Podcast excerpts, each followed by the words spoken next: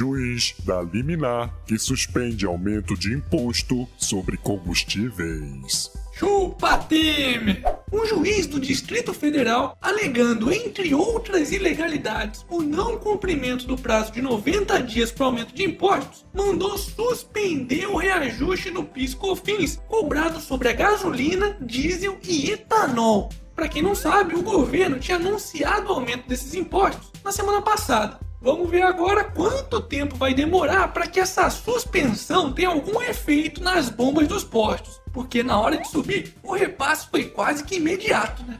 Mas é bom também não ir se animando muito não, porque essa decisão é provisória, o que significa que poderá ser derrubada a qualquer momento. Aliás, a Advocacia Geral da União já disse que vai recorrer da decisão. E até o ministro da Fazenda, Smigo, é, quer dizer, Henrique Meirelles, já adiantou também que poderá subir outro tributo se a justiça vetar o PIS/COFINS.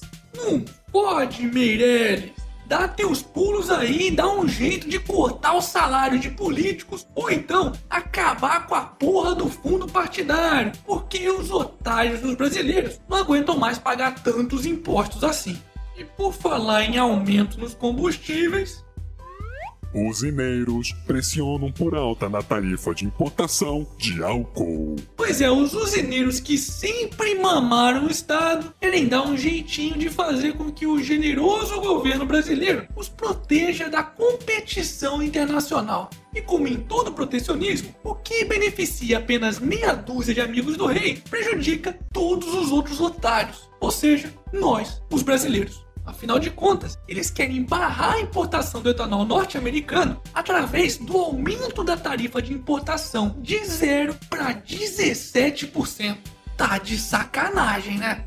Enquanto o povo é obrigado a apertar o cinto, em meio à crise fiscal e financeira, procuradores aprovam reajuste salarial de 16,7%.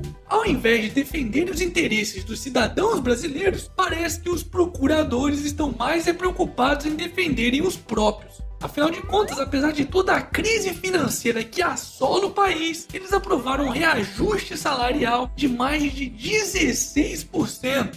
Ou seja, na prática, eles poderão receber quase 50 mil reais por mês. O que é mais do que deputados, senadores, ministros do Supremo e até mesmo o presidente da República recebe. E quando esse tipo de coisa acontece, já viu, né? Todos os outros vão começar a espernear pedindo equiparação salarial também. E aí adivinha quem é que vamos pagar por tudo isso? Isso mesmo, nós, os otários dos brasileiros. Hashtag somos todos otários.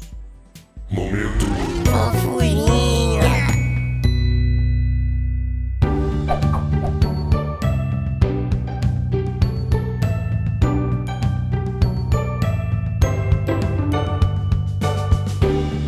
Pronto, pronto, passou. Ficou mais calminho? Então bora voltar pra realidade.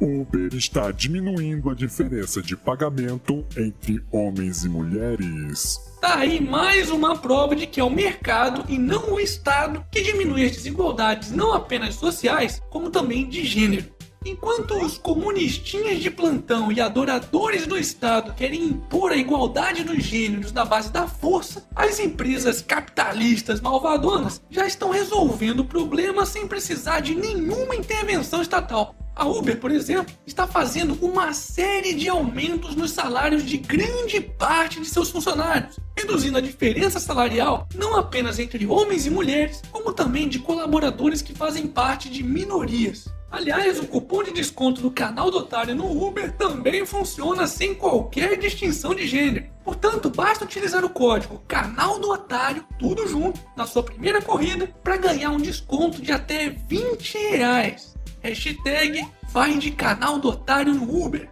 E para finalizarmos essa edição, Justin Bieber cancela a turnê mundial.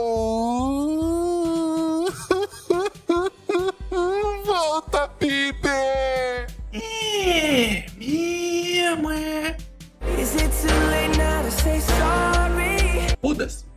E esse foi mais um Otário News com as principais notícias do dia. E aí, curtiu? Então já sabe, né? Se inscreve aí nessa bagaça, clica na porra do sininho e arregaça esse like. Ah, e não se esqueça de conferir os novos copos e canecas na lojinha do canal do Otário. Eu vou deixar o link aqui na descrição do vídeo. E amanhã, quem sabe, tem mais.